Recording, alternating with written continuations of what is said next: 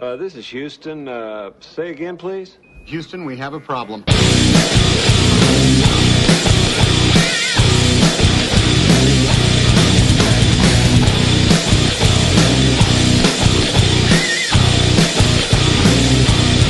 Bom dia, bom dia, bom dia, bom dia, boa tarde, boa tarde, boa tarde, boa noite, boa noite, boa noite. Está entrando mais uma vez pelos sete buracos da sua grande, enorme, vigorosa e poderosa cabeça. Mais um Papo Solo.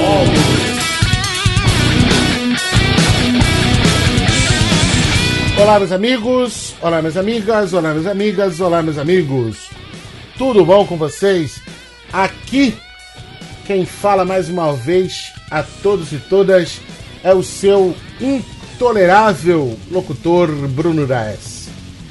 Para você que não sabe, este aqui é o Papo Solo, mais um podcast produzido pelo glorioso conglomerado de mídia representado pelo Papo de Calçada Neste caso aqui em que estamos, este papo solo apresentado por mim, ele dedica-se a analisar semanalmente a semana que transcorreu pelo Big Brother Brasil 2021.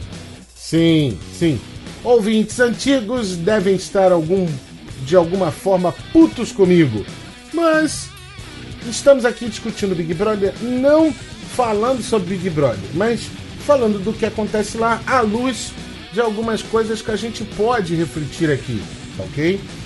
É... Lembrando mais uma vez, eu não sou dono da verdade, eu venho da melhor maneira possível te apresentar um outro ponto de vista, não necessariamente uma opinião, mas um outro ponto de vista, para que você possa refletir sobre alguns alguns conceitos, algumas ideias, algumas proposições que eu entendo que são importantes da gente entender é, e, e, até colocar em prática na nossa vida, tá certo? É, e esta semana que se passou no Big Brother, ela é uma semana que, assim, veja, eu analiso um aspecto, tá? Eu não tô aqui. Eu, e eu posso afirmar tenho somente uma única testemunha, que é a minha gloriosa esposa Renata da S. Eu assisto horas, horas de conteúdo pay-per-view, além do conteúdo que vai ao ar só para produzir esse programa. E todo domingo, assim que acaba a votação, eu venho aqui gravar. Eu não edito esse programa muito mal, eu tiro só alguma coisa que eu repeti várias vezes, sabe? Mas eu acho que eu ainda não fiz isso de maneira muito óbvia, né? Mas então assim, eu assisto horas da programação do Big Brother exatamente para retirar aquilo que eu acho mais importante para a gente refletir sobre sobre o que aconteceu. E de acordo com o que eu observei durante esta semana, né? Ou seja, né, de domingo passado até este domingo, né? Do dia até hoje, já é 1 de março, então é segunda-feira até hoje, dia 28 de fevereiro de 2021. É que é o seguinte, o grande, entre aspas, protagonista dessa semana foi uma pessoa só. O nome dele é Projota. O Projota é o José Tiago Sabino Pereira, né? mais conhecido como Projota, que lançou seu primeiro para o primeiro álbum em 2014, né, o Foco Força e Fé. Em 2016 lançou seu primeiro DVD e a história segue por aí.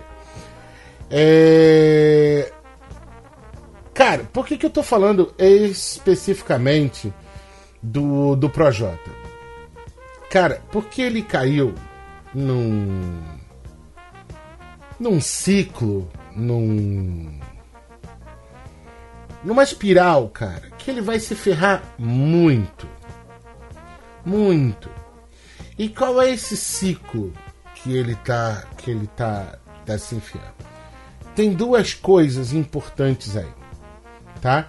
E que até serve um das duas coisas que servem para a gente falar sobre o projeto, também serve para dizer da alegria dessa semana que passou sobre a eliminação da Caroline Conká, né? Da Carol Conká. São dois os temas que eu quero tratar hoje, tá?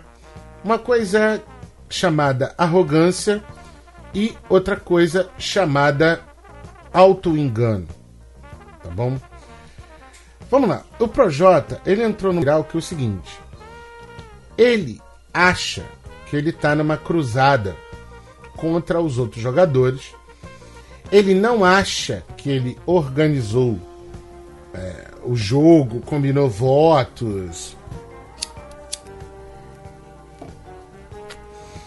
Acendendo cigarro. Ele não acha que ele combinou votos, ele não acha que ele tenha feito um jogo sujo, certo?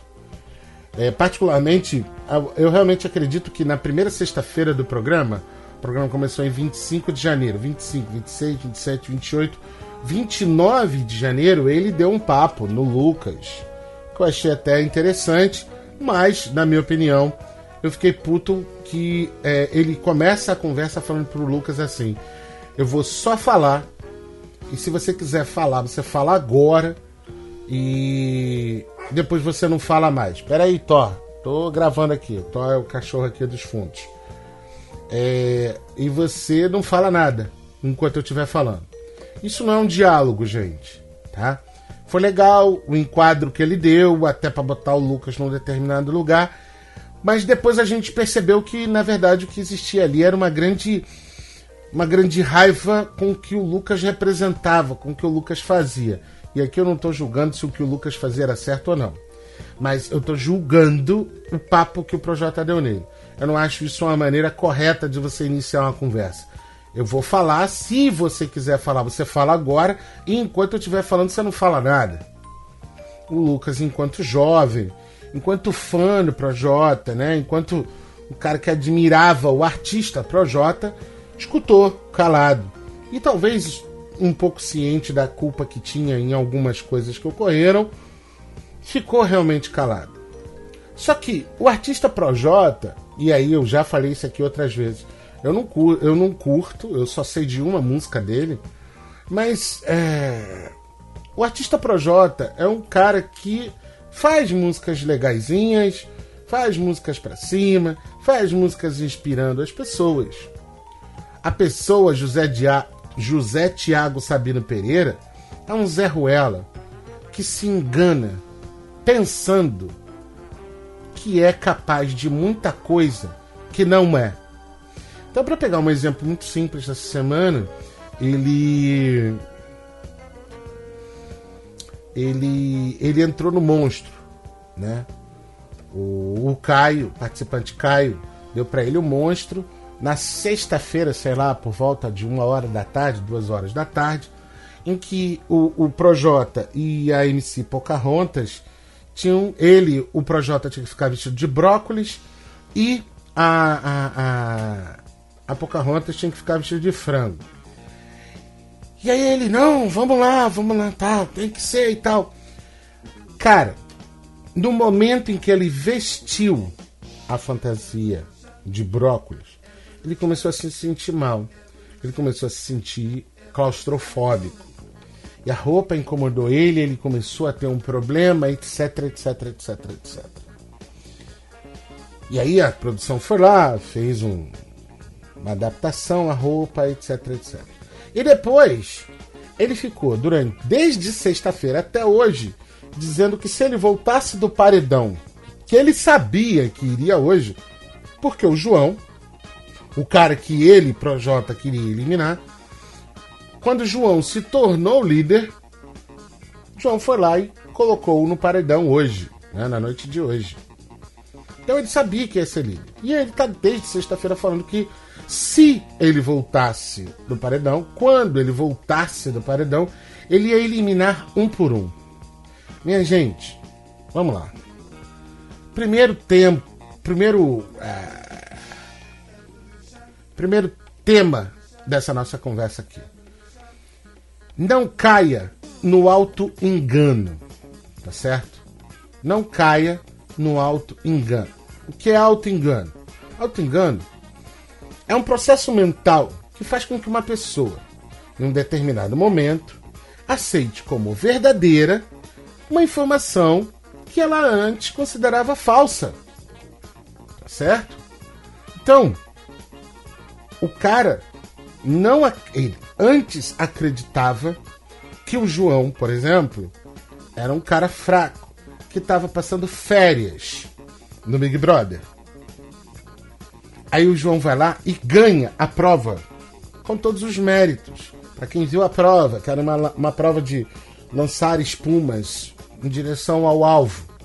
Ele, ele não conseguiu realizar a prova satisfatoriamente. Ele foi eliminado na primeira rodada porque não fez pontos suficientes para isso. Tá ok? Então, primeiro ponto. Então, no momento em que ele, ele considera o João fraco, aí o João vira líder. Então, quer dizer, a situação mudou. A pessoa que eu considerava fraco tornou-se forte. Então, ao invés de eu menosprezar, o, o, o, continuar menosprezando o João, ele, ele faz só o seguinte: bem, então eu não posso votar no João. Então eu começo a dizer que quem tá a passeio é a Thaís. Entendeu? A participante Thaís. Que tá lá tentando se enamorar com, com o Fiuk. Há um mês está tentando pegar o Fiuk não consegue. Então, cara, ele se engana na informação que ele mesmo deu. O João é fraco. Mas o João vai lá e ganha a prova do líder a prova do líder que ele não conseguiu ganhar. Então, ao invés de dizer que ele não é capaz de vencer a prova do líder, o que, que ele faz? Ele transfere tudo para outra pessoa. Ele se auto-engana. É um processo inconsciente de autodefesa, né? É, fica evidente quando existe um conflito entre a pessoa que nós pensamos ser e a pessoa que nós queremos ser. E aí vem um dado muito importante. Até o dado momento, cinco semanas de programa, o Projota ganhou uma, uma prova. E uma prova que ele não é que ele fez sozinho, ele fez com o Arthur. Por isso os dois estão andando juntos. E naquele momento, ele nem foi, inclusive, capaz de solicitar a liderança para si. Porque ele estava, inclusive, confiante de que ele, sendo, em sendo Projota, ninguém votaria nele. Então o Arthur foi o líder. E ele ainda teve desplante de assim dizer que, como né, o Arthur ganhou a imunidade, o, a pessoa que fez a prova ao lado dele ganhava 10 mil reais. Ele teve desplante de dizer que ele não queria ganhar 10 mil reais. Que 10 mil reais ele ganha peidando.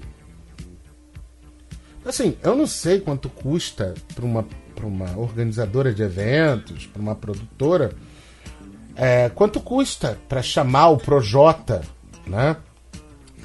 Para fazer um show. Imagino que seja mais de 10 mil reais para ele poder dizer isso. E a grande questão vem justamente aí, cara. Que aí tem um outro problema. É, o Projota tem 34 anos. E não só ele, mas diversos outros participantes do programa ao longo desses 19 anos vivem dizendo a mesma coisa. Eu vim aqui para aprender. Aprender o quê? Se o Big Brother é um programa onde o entretenimento é o que, que as pessoas fazem quando estão num espaço confinado com pessoas que elas não querem conviver. Porque o jogo não é um jogo de relacionamento. É pra gente analisar, observar e se entreter vendo pessoas lidando com gente que elas não querem ver pela frente. Porque, na pior de todas as hipóteses, se você não está participando do Big Brother, se você conhece, convive com a pessoa com que você não gosta, tudo que você puder fazer para é, se é, sair de perto dessa pessoa, você vai fazer. Se você não faz, você é masoquista. Você gosta de sofrer. Não importa que pessoa é essa. Pode até ser seu pai, sua mãe. Entendeu? Mas o Big Brother é sobre um programa sobre analisar e divertir-se vendo pessoas trancadas numa casa onde, se elas pedirem para sair dessa casa, elas perdem a oportunidade de ganhar um milhão e meio de reais. Tendo isso como ponto de, de, de, de, de entrada, né? de partida, é, de partida, de entrada, né? Cara, eu fico pensando o tempo todo sobre as pessoas que me cercam, julgo-as inferiores a mim. Então eu sou foda, eu faço aquilo, aquilo, aquilo outro. E no momento que eu vejo, por isso que eu estava falando do auto engano, que não, essas pessoas não são fracas. E dois, que é o que ninguém gosta de admitir e o que, que e o que nos introduz para o próximo assunto. E dois, que eu não sou tão forte quanto eu achava que era, porque ninguém reconhece isso, gente. Ninguém reconhece isso. Existe um estudo que foi feito no final dos, de, dos anos 80, tá certo? Um estudo feito na Inglaterra, que foi feito com 520 é, motoristas. E eles tinham que avaliar né, uma das perguntas era dizer o seguinte: Você se considera um motorista melhor do que a média? O resultado é simples e impressionante. Tá? É, dos 520 motoristas, apenas 5 5 fucking motoristas, menos de 1% dos motoristas, se declarou pior do que a média dos motoristas. E aí você tem que saber mais ou menos qual é a média, tá bom? Mas vamos lá, numa escala de 0 a 10, que nota que você se daria? Então, em tese, a média seria 5, né?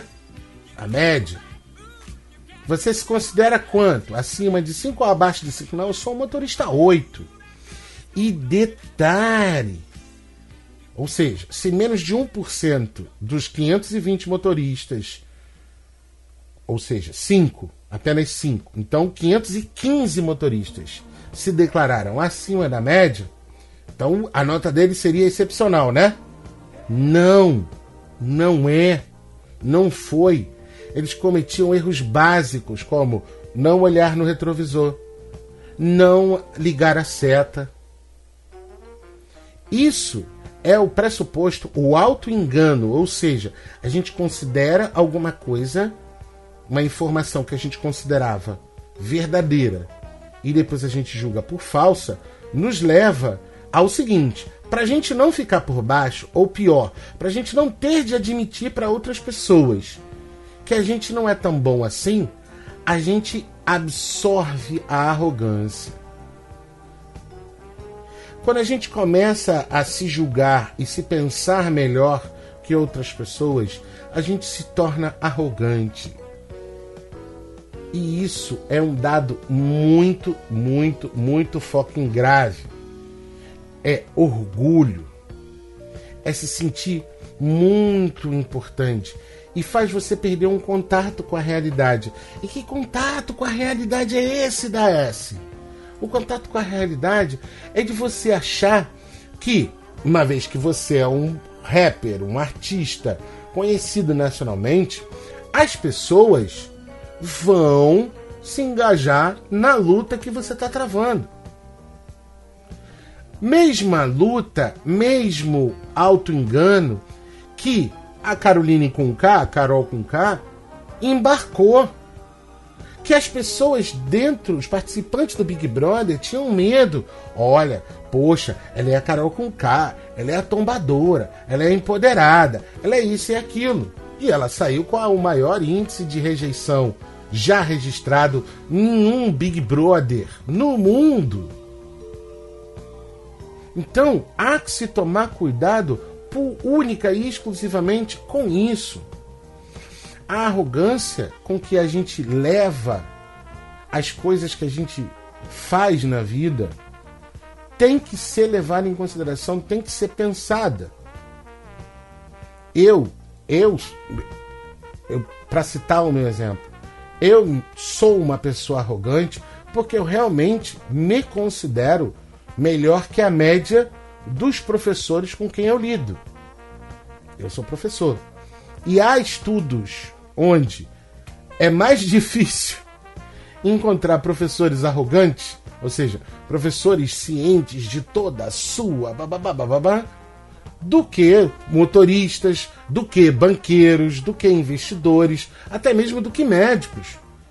Médicos são ultra fucking arrogantes, porque às vezes eles se metem numa cirurgia, num procedimento que eles acham que eles vão dar conta e às vezes não dão. Mas é por quê? Porque o cara, bem, eu fiz isso, eu sou aquilo, eu estudei, eu pá, pá, pá, tenho tantas horas de voo, vou conseguir tirar o feijão que está dentro do nariz.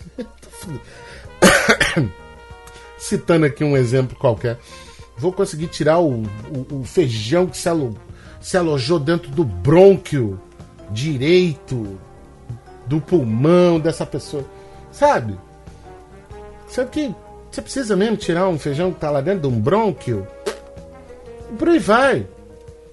Então, a, o auto-engano, ou seja, quando a gente percebe, opa, aquilo que eu considerava verdade, ou aquilo, aquela informação que eu achava que era um, ela não é essa um, já, já é um indício. Então, para eu não ficar por baixo, o que, que eu faço? Eu começo a me achar em cima da média. E cara, na moral, até o momento, nessa edição, ninguém reclamou tanto de ter vestido a roupa de monstro como José Tiago Sabino Pereira, ou Projota.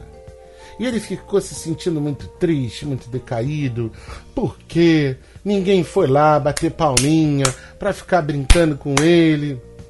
Ô, oh, mano, ô, oh, mano, você não tá assim, tão poderoso não. As pessoas estão mesmo querendo te ver pelas costas. E isso é importante, tá? É, quando a questão, o, jogo todo, o programa todo é um jogo. Ah, e aí tem aquela frase: ah, você tá jogando, você tá jogando. Todo mundo tá jogando ali dentro. No momento que entra dentro do jogo, tá todo mundo jogando. Ninguém senta a uma mesa de buraco e não joga se não pegar um baralho. Pegou um baralho, disse que vai jogar, vai jogar. Quem não joga tá do lado de fora, em volta da mesa de baralho, mas não tá embaralhando carta, não tá dando morto, não tá fazendo jogo, não tá descartando, entendeu? As pessoas podem estar em volta do campo. Não é porque você está num estádio que você está jogando uma partida de futebol. Você está assistindo às vezes. Ou pode, você pode estar num estádio olímpico em que você esteja assistindo a uma corrida de 100 metros rasos. Você está participando de uma coisa. Então, dentro de uma casa de um reality show, a pessoa está lá, tá lá assistindo. A pessoa que tá lá escolhida para participar do programa, tá lá, então ela tá jogando também. Aí existe um tipo de jogo que é mais agressivo, existe um tipo de jogo que aí para você convencer o outro dos seus argumentos, você utiliza argumentos que são escrotos. Que foi o que o Projota fez, que foi o que a Carol Conká fez, que foi o que o, o Nego Dilson fez. E que aí a gente chega numa semana onde você tem Projota e Lumena no paredão. E o Projota não foi capaz de tirar do paredão uma pessoa que até hoje era aliada dele. Até a madrugada, até essa madrugada, era aliada dele.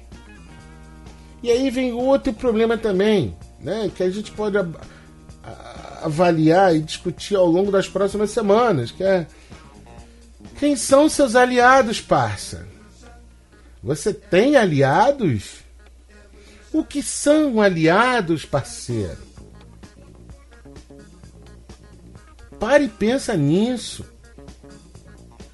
No caso da Lumena, eu, eu, eu, eu sinceramente, tá? Se eu tivesse que dar uma opinião para influenciar pessoas, eu digo para você o seguinte: se você for votar no, no G-Show, né, para eliminar alguém, elimina a Lumena que eu tô aqui há algumas semanas dedicando alguns minutos a ela, que ela é um, um é contraproducente ao movimento negro.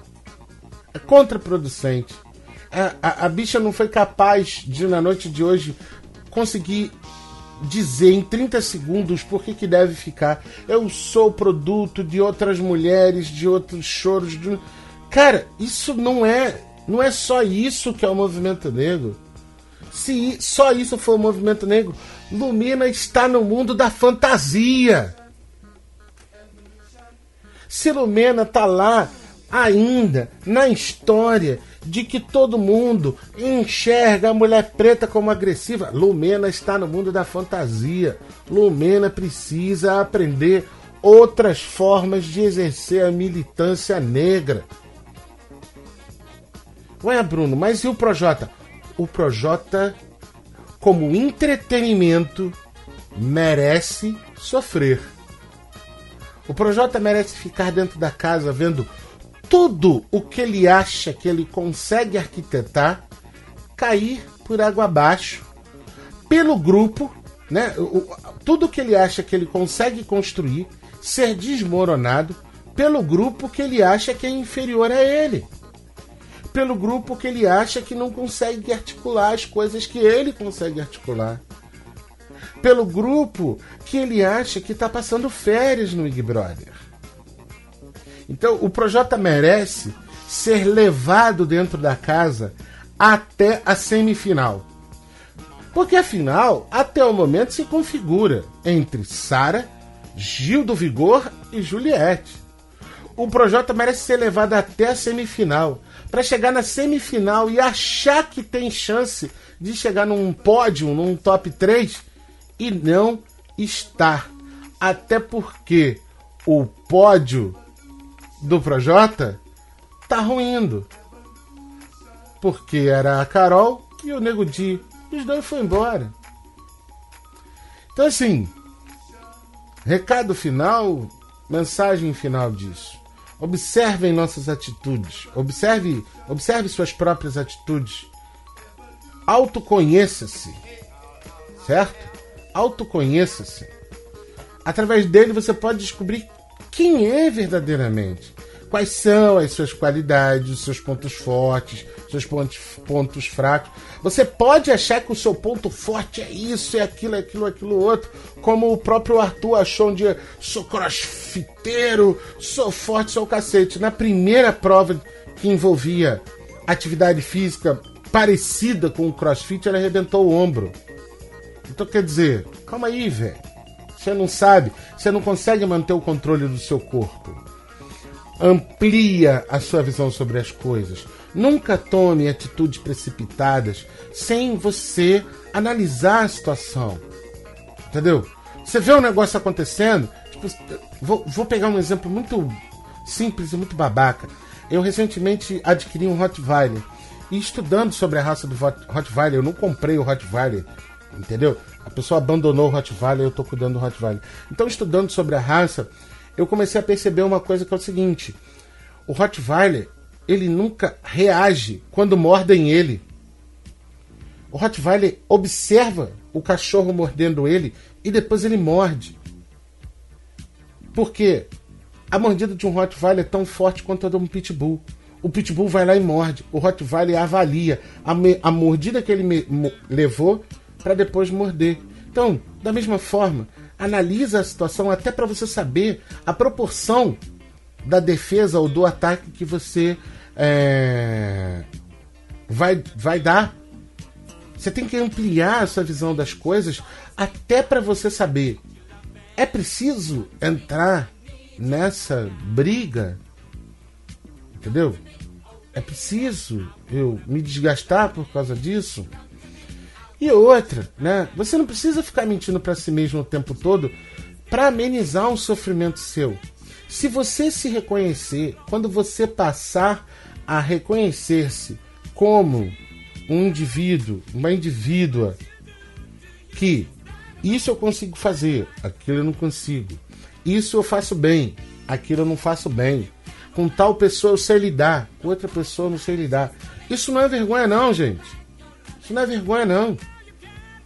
Por que, que vocês acham que eu vivo num sítio afastado dos outros? Porque se eu viver em convivência com os outros, eu vou viver brigando. Porque eu não tenho paciência. E eu não tenho paciência com quem fala merda. Ah, então você está fugindo? É uma forma. Mas é uma. É, para mim, a resposta, eu não estou me enganando. Dizendo assim, não, eu sei conviver com as pessoas. Não, não sei. Então eu me afasto de todo mundo. Exatamente para não entrar em conflito com ninguém. Então fica essa reflexão aí, esse papo grande, 30 minutos e tanto, da gente falando aqui sobre, não só sobre Big Brother, mas sobre autoconhecimento, que é muito mais importante do que o Big Brother. Mas uma vez que o Big Brother nos oferece esse tipo de visão, da gente saber o que a gente pode fazer, o que a gente consegue fazer, o que a gente não pode fazer, o que a gente não consegue fazer, por que, que a gente não, não pode refletir sobre isso? Tá certo? Essa, esse é o papo de hoje.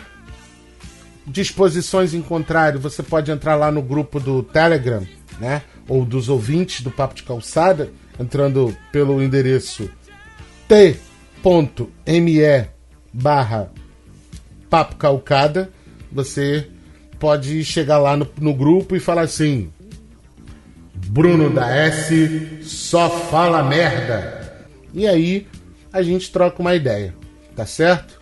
Até a semana que vem. Um abraço, um beijo, um queijo.